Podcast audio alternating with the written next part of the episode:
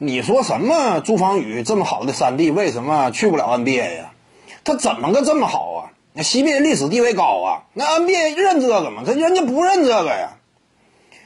他优秀三弟，那你也是在 CBA 体系当中。而且话说回来，你这要说框到 CBA 体系内，那朱芳雨不只是优秀三弟。你在 CBA 里，他进攻端正经手段多呢。你见过场均二十多分的优秀三弟啊？那他属于正八经球星。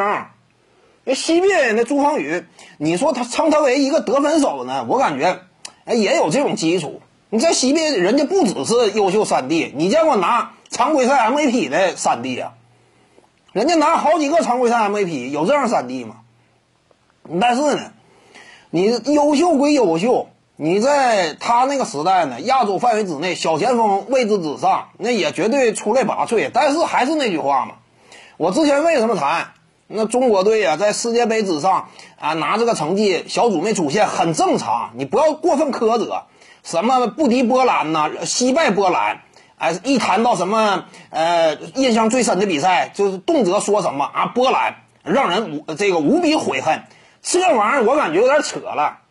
打波兰，那波兰什么级别球队？欧洲劲旅。你打一个欧洲劲旅，那怎么的？你最后显败，这玩意儿丢人呐，丢磕碜呐，一点不磕碜吗？这有什么可这个值得捶胸顿足的呢？这玩意儿你得客观看待，实力差距。能较量到最后一刻，已经超额完成任务了，对不对？你不要老指望谁都能赢啊！你这玩意儿能干到最后一刻，不是说上来就大比分落败，这玩意儿已经是呃挺突出的表现了。憋劲憋到最后一刻，对不对？最终实力确实有差距，球场经验输了嘛。这玩意儿叫啥？客观差距你得认。因此，朱芳雨也是嘛。你在亚洲范围之内好使啊，还是那句话嘛。这玩意儿一项运动都是你放眼世界整个体坛啊，各个运动项目它都有强弱势的区域。你比如说冰上运动，那高纬度地区啊，那北欧啊以及北美啊，它就强，对不对？你赤道附近你经营冰上运动啊，你开玩笑呢吗？哪个赤道附近国家冰上运动玩的溜啊？不可能的嘛！这玩意儿啊，这根据这个地理位置各方面，呃，属性特点呢各有擅长，你不能要求什么都好使。你朱芳雨也是嘛？哎，在亚洲范围之内，人家做到顶尖水平啊，非常值得骄傲。但是你以 NBA 的标准去衡量呢，那去 NBA 打球就很费劲。曾经也有过球队啊给朱芳雨提供过合同，哎，他没去。这个怎么讲呢？那也在一定程度上也是有类似的自知之明，他也清楚。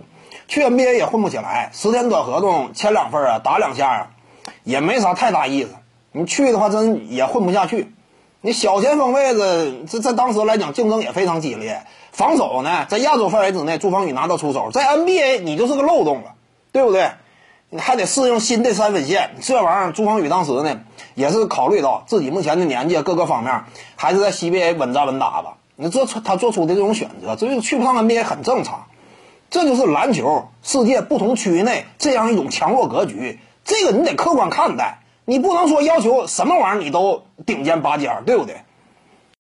各位观众要是有兴趣呢，可以搜索徐静宇微信公众号，咱们一块聊体育，中南体育独到见解就是语说体育，欢迎各位光临指导。